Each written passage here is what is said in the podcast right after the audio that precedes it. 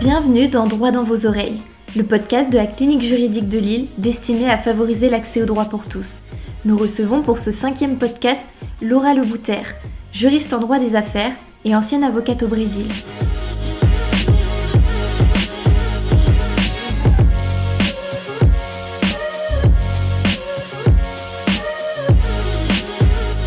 Bonjour Laura et bienvenue.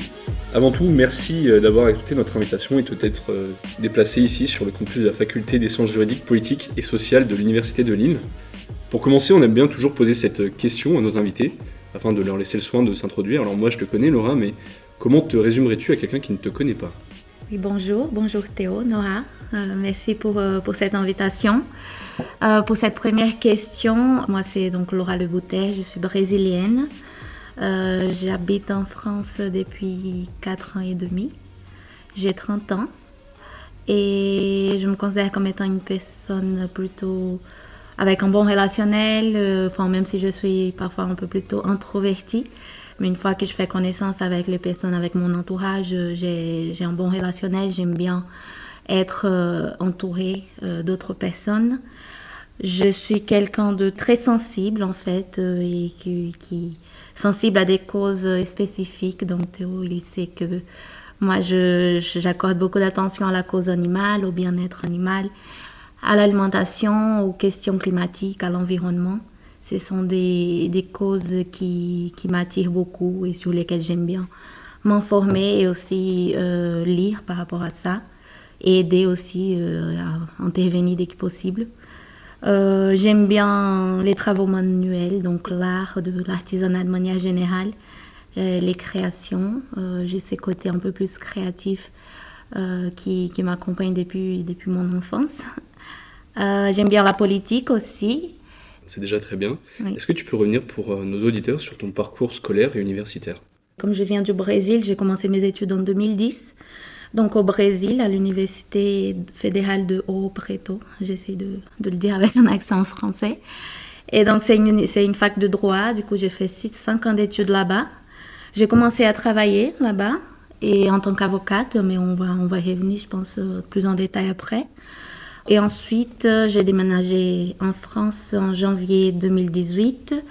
Et pour pouvoir travailler ici, j'ai repris mes études avec donc un master 1 et un master 2 en droit des affaires et spécialisation en droit de la distribution, ce qui m'a permis de, de, travailler ici en France avec euh, un parcours en alternance et en, CDI après. Et alors justement, on parlait de ton parcours étudiant. Quel type d'étudiante étais-tu euh, lors de tes études? Oui, alors moi j'étais une étudiante qui était plus tournée vers la pratique en fait, c'est-à-dire moi depuis ma première année de licence, j'ai fait des stages, en fait. J'ai toujours été euh, soit en stage, soit dans une activité associative. Je n'aimais pas trop être euh, seulement en cours et dans la théorie, en fait.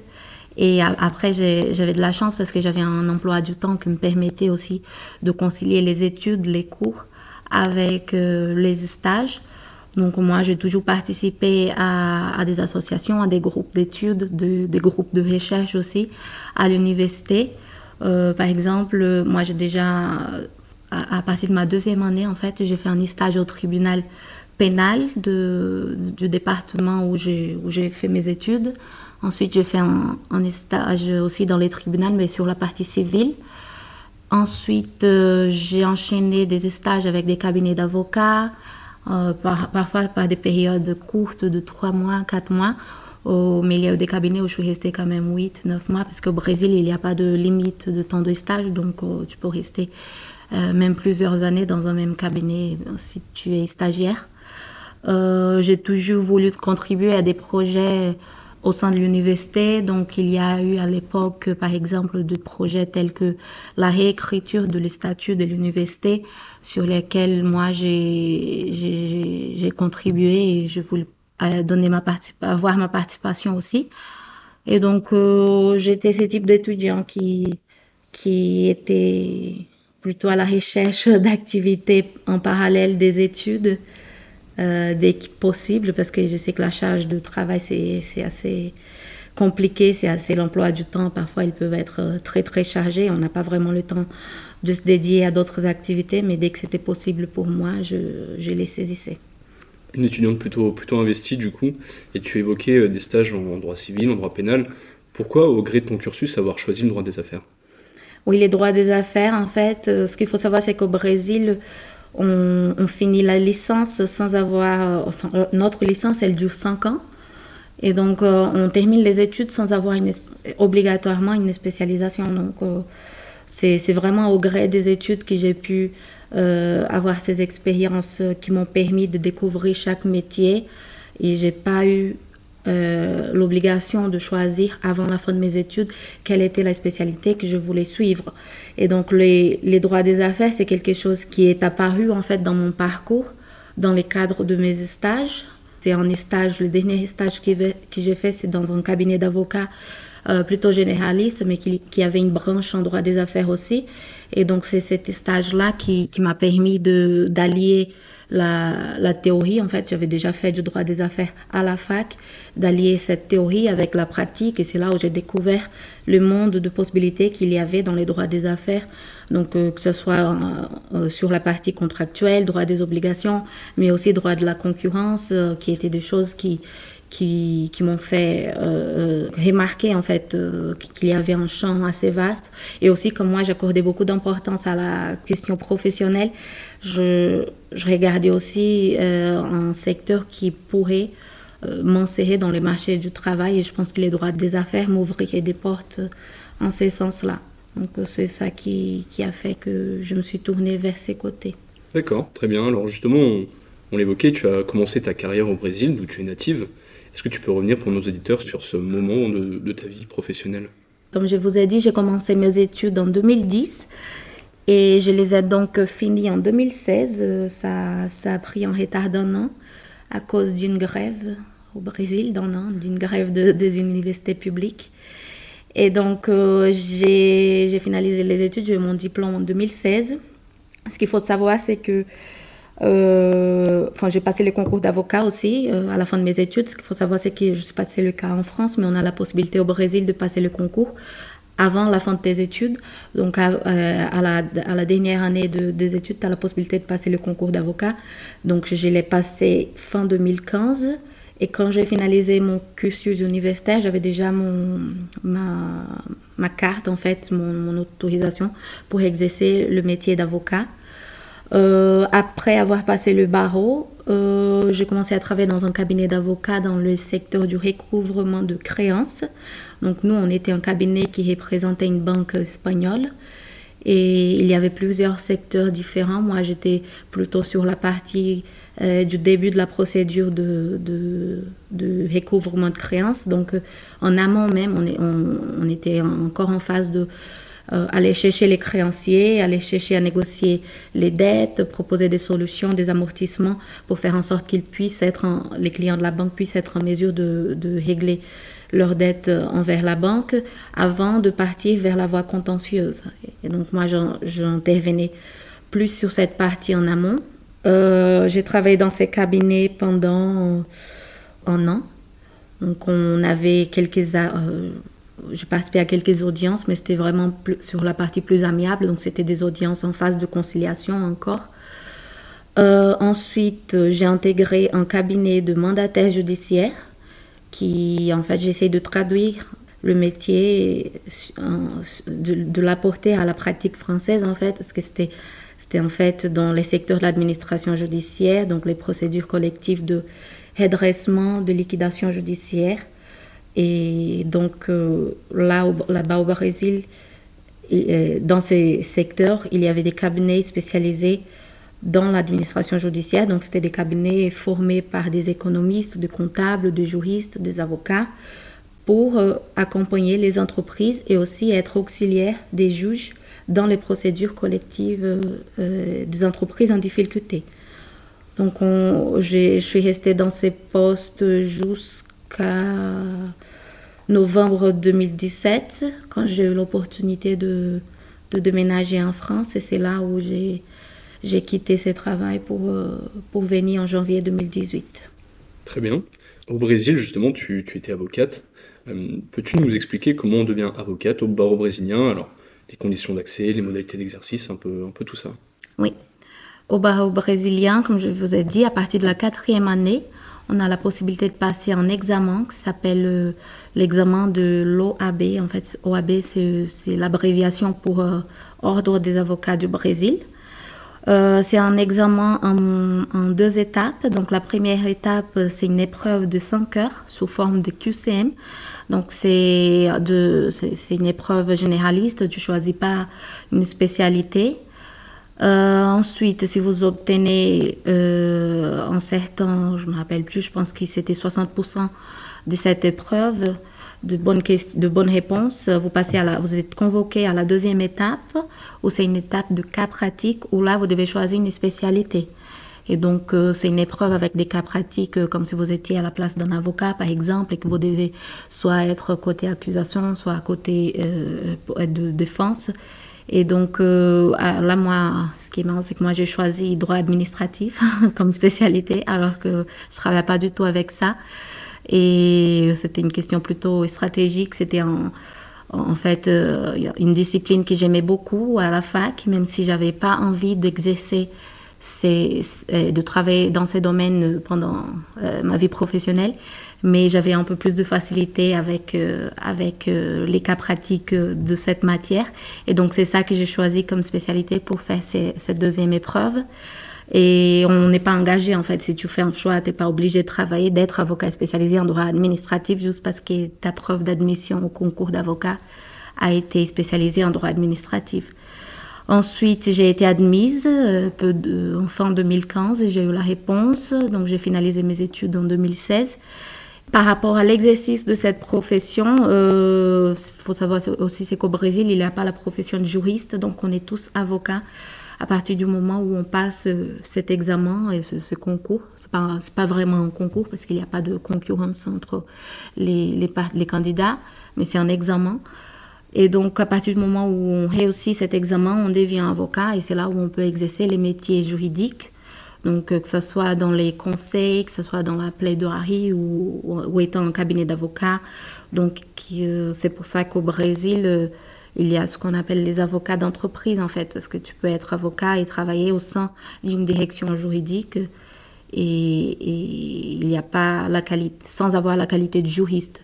Par contre, si vous finissez vos études et que vous n'avez pas obtenu votre examen OAB, euh, vous n'avez pas la possibilité d'être avocat et donc vous pouvez chercher une autre, euh, un autre métier dans les domaines juridiques, par exemple en étant assistant juridique, secrétariat juridique aussi. C'est une voie qui, qui, est choisie par certains qui choisissent de ne pas passer le concours d'avocat ou qui ne le réussissent pas.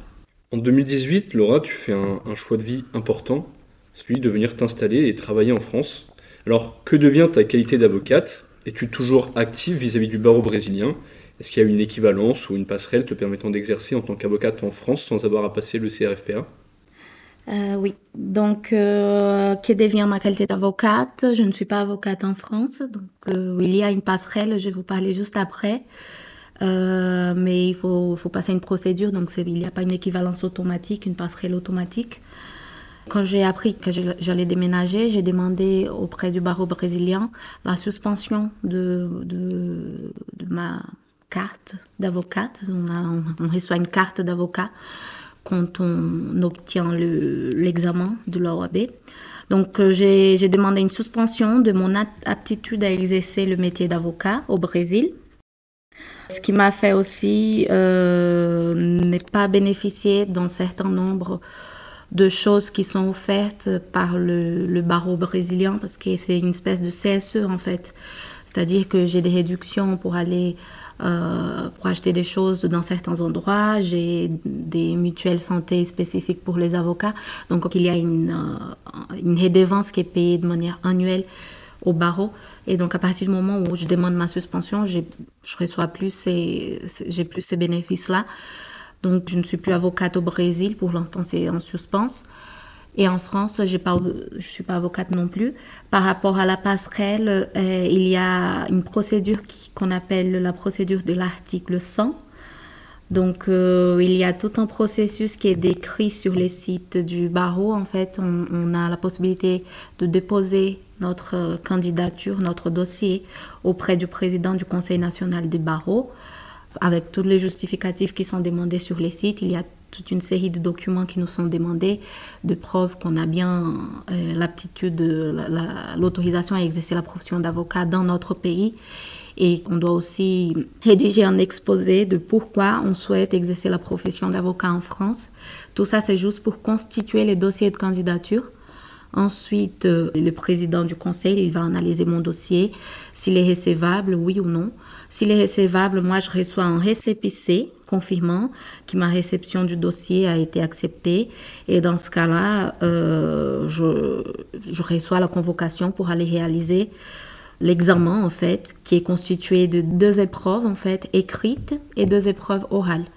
Et donc euh, là, je, pense que c'est au niveau de l'épreuve orale où j'ai choisi une spécialité, une spécialisation. Et les épreuves écrites, euh, c'est des cas pratiques et des exposés aussi qui, qui, sont faits.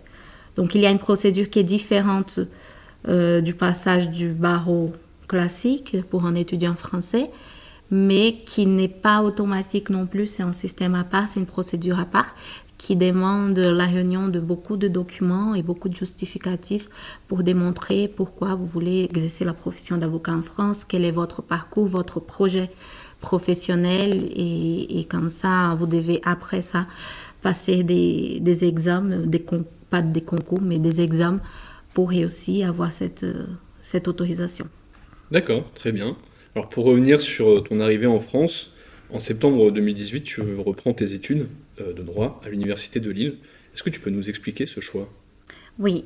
Euh, pour venir en France, c'était une question euh, personnelle. Moi, j'ai, je suis mariée avec un Français qui habitait au Brésil.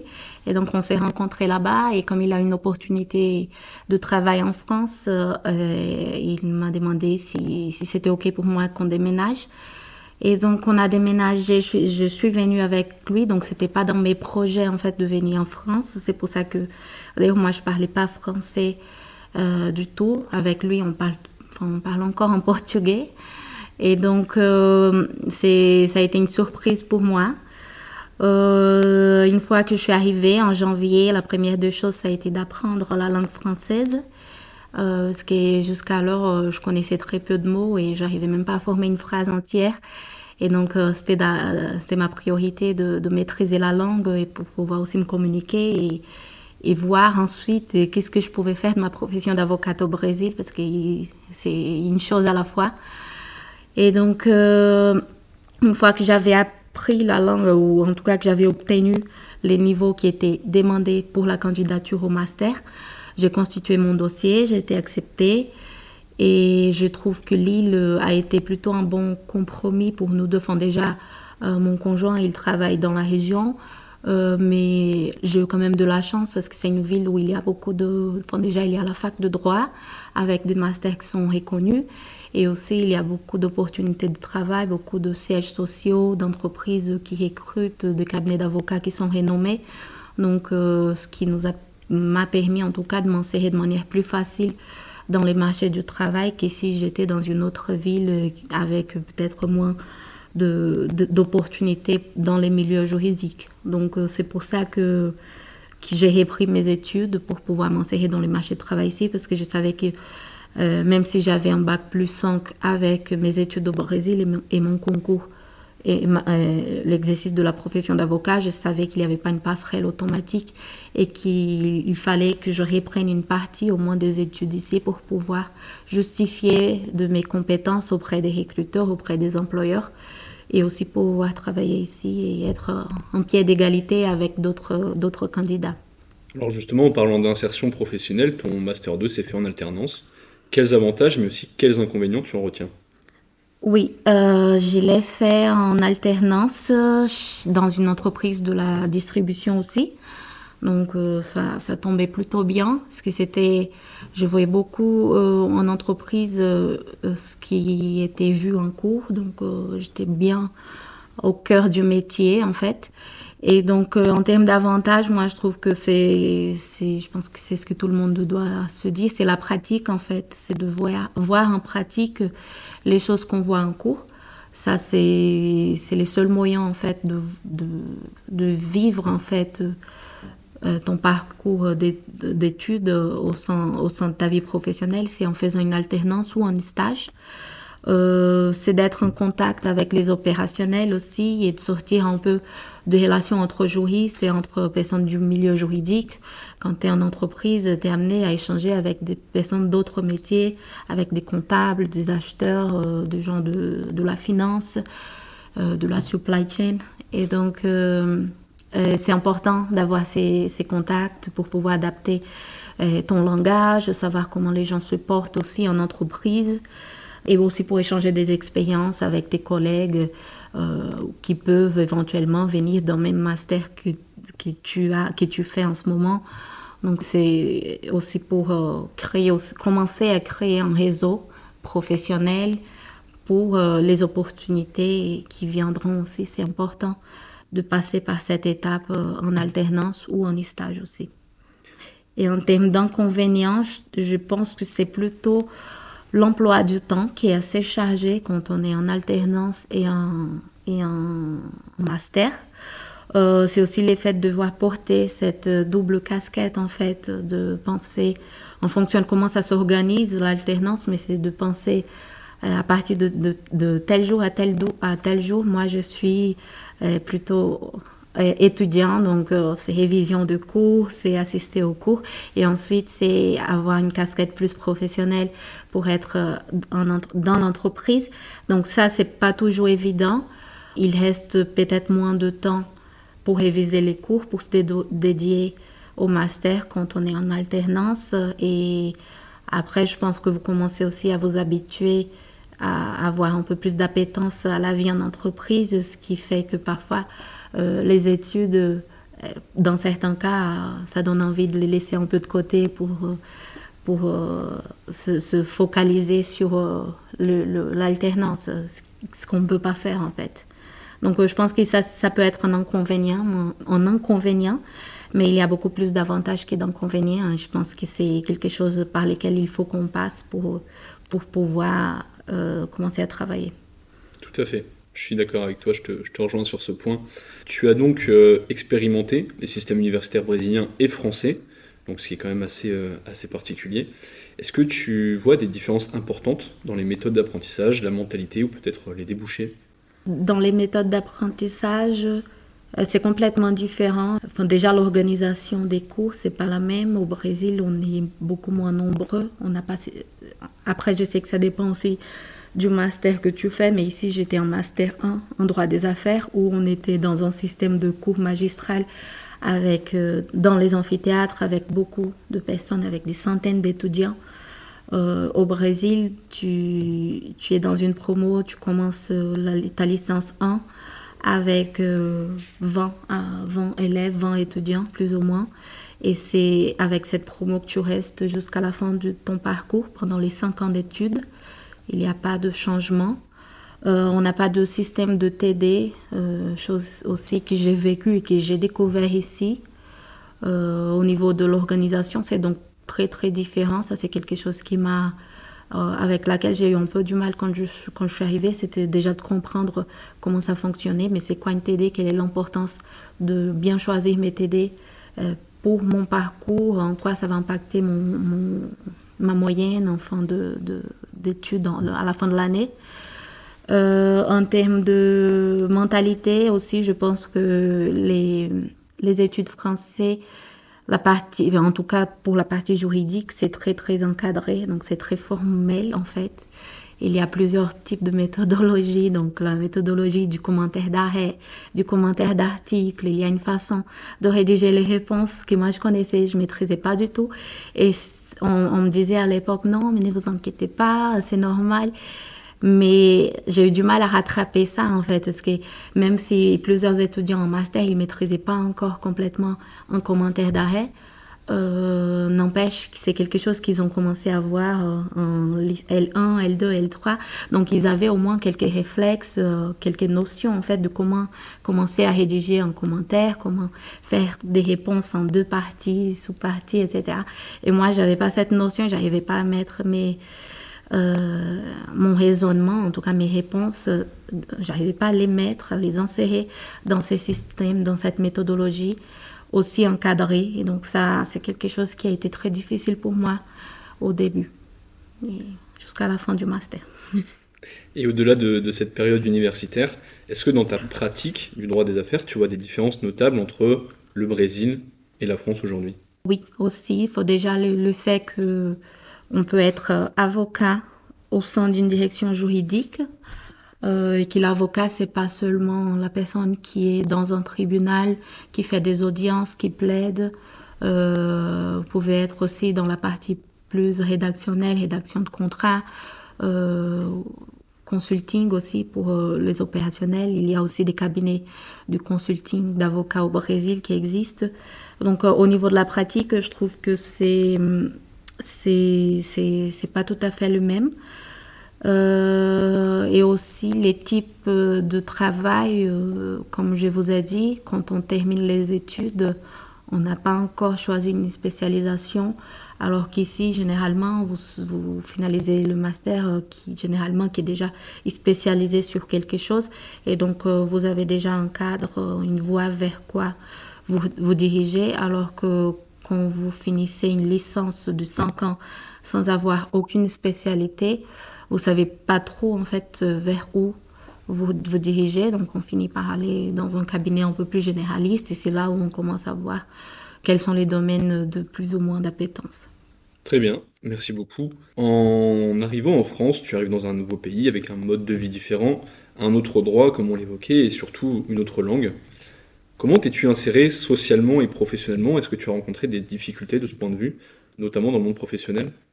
Ça a été un peu compliqué, j'avoue, parce que je suis arrivée en janvier, donc c'était en plein hiver. Et c'était l'été au Brésil à l'époque, donc ça, déjà ça a été un choc au niveau de la température. Donc c'est pas la France qu'on voyait dans les films en fait, où les gens viennent pour faire du tourisme, c'est surtout en, période d'été. Donc là c'était en hiver, donc il y a déjà cet aspect qu'on a tendance à oublier avant de déménager dans un nouveau pays, c'est que c'est pas le pays euh, qu'on voit à la télé.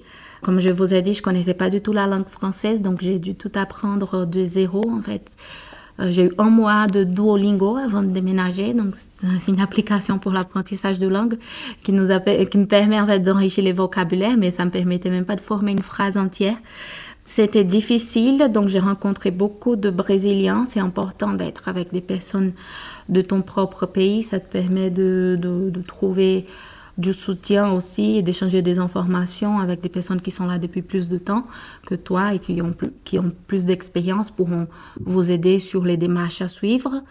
Euh, il y a aussi l'apprentissage de la langue, même si on est, au début on est plus en contact avec les gens de notre propre pays, il ne faut pas négliger l'apprentissage de la langue et, le fait qu'il faut être en contact avec euh, des natifs en fait pour euh, s'intégrer plus facilement dans le pays et n'est pas rester enfermé dans ta culture, dans, dans tes expériences, en restant juste avec les gens de la même communauté que tu, que tu as. Et donc, euh, je pense que ce sont les difficultés qui, se, qui sont apparues au début. C'est surtout au niveau de la langue et, et de rencontrer, en fait, parce qu'en même temps, c'est difficile de rencontrer du monde si tu ne parles pas la langue. Et quand je suis je pensais que j'allais me débrouiller en, anglais, mais il n'y avait pas beaucoup de monde qui parlait en anglais non plus. Et avec les accents différents, donc on n'arrivait pas à se comprendre non plus. Ce qui a été plutôt positif parce que ça m'a forcé davantage à apprendre vite la langue locale.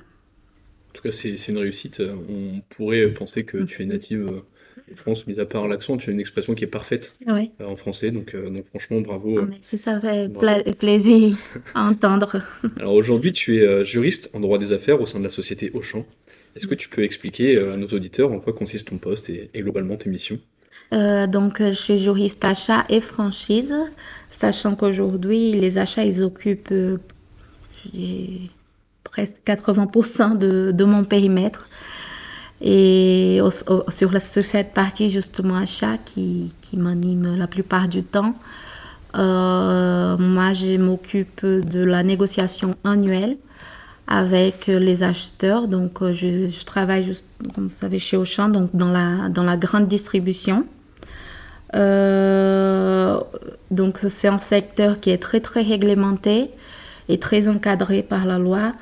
Donc il y a toute une série de rituels qu'on doit avoir tout au long de l'année euh, pour euh, finaliser ces négociations commerciales au plus tard au 1er mars de l'année la, où la relation va avoir lieu. Donc chez Auchan, la plupart de mes missions consistent dans la rédaction et la négociation des conventions annuelles des articles du Code de commerce 441-3 et suivants. Et à côté de ça, en parallèle, on est toujours dans la sensibilisation des acheteurs, des opérationnels, euh, l'interprétation, l'analyse des CGV de fournisseurs. Euh, on a des sujets transverses qui sortent un peu du cadre achat, mais qui sont aussi liés, par exemple, la logistique, la qualité. Donc on peut dire globalement que tu sécurises juridiquement le business. Oui, oui, c'est ça. C'est les cœurs de d'une entreprise de la grande distribution, c'est les achats de marchandises, l'achat et la revente de marchandises. Donc les juristes achats, il est là pour euh, sécuriser cette relation qui doit se renouveler tous les ans jusqu'au 1er mars. Et sur la partie franchise, euh, on travaille sur des contrats de location-gérance et de franchise et aussi sur euh, la gestation de, du quotidien des magasins en fait. Parce qu'on a des magasins qui sont des franchisés, on a aussi des magasins qui appartiennent au groupe, qui sont désintégrés. Et donc sur la partie franchise, on est en contact avec, euh, avec ces franchisés pour gérer leur quotidien dès qu'il y a une problématique ou la volonté de mettre en place un nouveau projet, un partenariat. Donc là, la partie le juriste est sollicité pour les accompagner. Alors justement, on, le voit à la clinique, l'information juridique doit être rendue claire et accessible pour être comprise et bien appliquée. Comment procèdes-tu en entreprise pour que tes interlocuteurs, qui ne sont pas forcément sensibilisés euh, initialement aux enjeux juridiques, prennent conscience de l'importance pour l'entreprise d'être en conformité avec la législation? La première des choses, en fait, c'est d'utiliser euh, un langage simple, en fait, et clair, euh, avec le moins de termes juridiques possible. Parce qu'il y a des choses, il ne faut pas croire qu'ils comprennent. En fait, on, on passe la journée à parler avec nos homologues, nos collègues juristes, avec des avocats. Et donc, on a l'impression que le message va être clair quand, elle, est, il est dirigé à des opérationnels qui ne sont pas dans ces métiers et donc, non, il faut parler comme on parle à un enfant, en fait, parce qu'il faut vraiment utiliser euh, des mots simples, des phrases simples, euh, éviter des termes techniques, toujours interpréter des articles, éviter de, d'envoyer des articles, parce que ça leur fait peur aussi. Donc, éviter d'envoyer des articles tout court, juste, justement, plutôt être dans l'interprétation et adaptation des textes légaux. Même si je trouve que c'est très important en fait que la société de manière générale ait une culture juridique, euh, qu'il soit, qu'il soit formé aux bases juridiques, euh, il y a, il faut savoir qu'ils n'ont pas l'habitude de déchiffrer les textes légaux comme nous. Et donc, c'est important d'adapter votre langage à, la leur. Dans mon quotidien chez Auchan, ce qu'on fait souvent, c'est des supports de formation pour les acheteurs et pour d'autres opérationnels, pas forcément des acheteurs. Moi, je parle des acheteurs parce que c'est là où j'ai plus de, de, sujets. Mais on fait des supports de formation. Il faut toujours essayer d'être euh, les plus dynamiques possible, de changer les, les formats en fait. Donc parfois, c'est des vidéos, c'est des présentations PowerPoint, c'est des podcasts. On a déjà enregistré quelques, quelques épisodes de podcast aussi pour nos opérationnels. Il faut être euh, proche aussi, montrer présence. Il ne faut pas qu'ils qu'ils fuient les juridiques, en fait, qu'ils aient peur de nous, qu'ils pensent qu'on est là pour bloquer les choses et pour euh, euh, leur faire peur et pour leur faire des, des remarques, des reproches. C'est pas du tout le cas. Il faut être euh, en proximité avec eux. C'est pour ça qu'on est chez on organise parfois des permanences juridiques aussi où on se met à disposition toute la journée pour les opérationnels pour qu'ils puissent venir nous poser des questions en direct comme ça. On pas besoin en fait de prendre rendez-vous, de caler une réunion. Euh, ça peut être fait beaucoup plus facilement euh, comme ça et utiliser des exemples réels qui s'appliquent à leur quotidien. Donc toujours essayer d'expliquer les choses en, apportant euh, un cas concret de quelque chose qui s'applique euh, dans l'entreprise et dans la réalité de leurs activités, de leurs missions. Tu es vraiment dans la traduction euh, du droit pour faciliter l'accompagnement opérationnel. Exactement. Une dernière question, Laura, avant de, clore cette rubrique. Que dirais-tu après cet incroyable parcours quand même à, à la petite fille que tu étais plus jeune? Je dirais qu'il faut être patient en fait.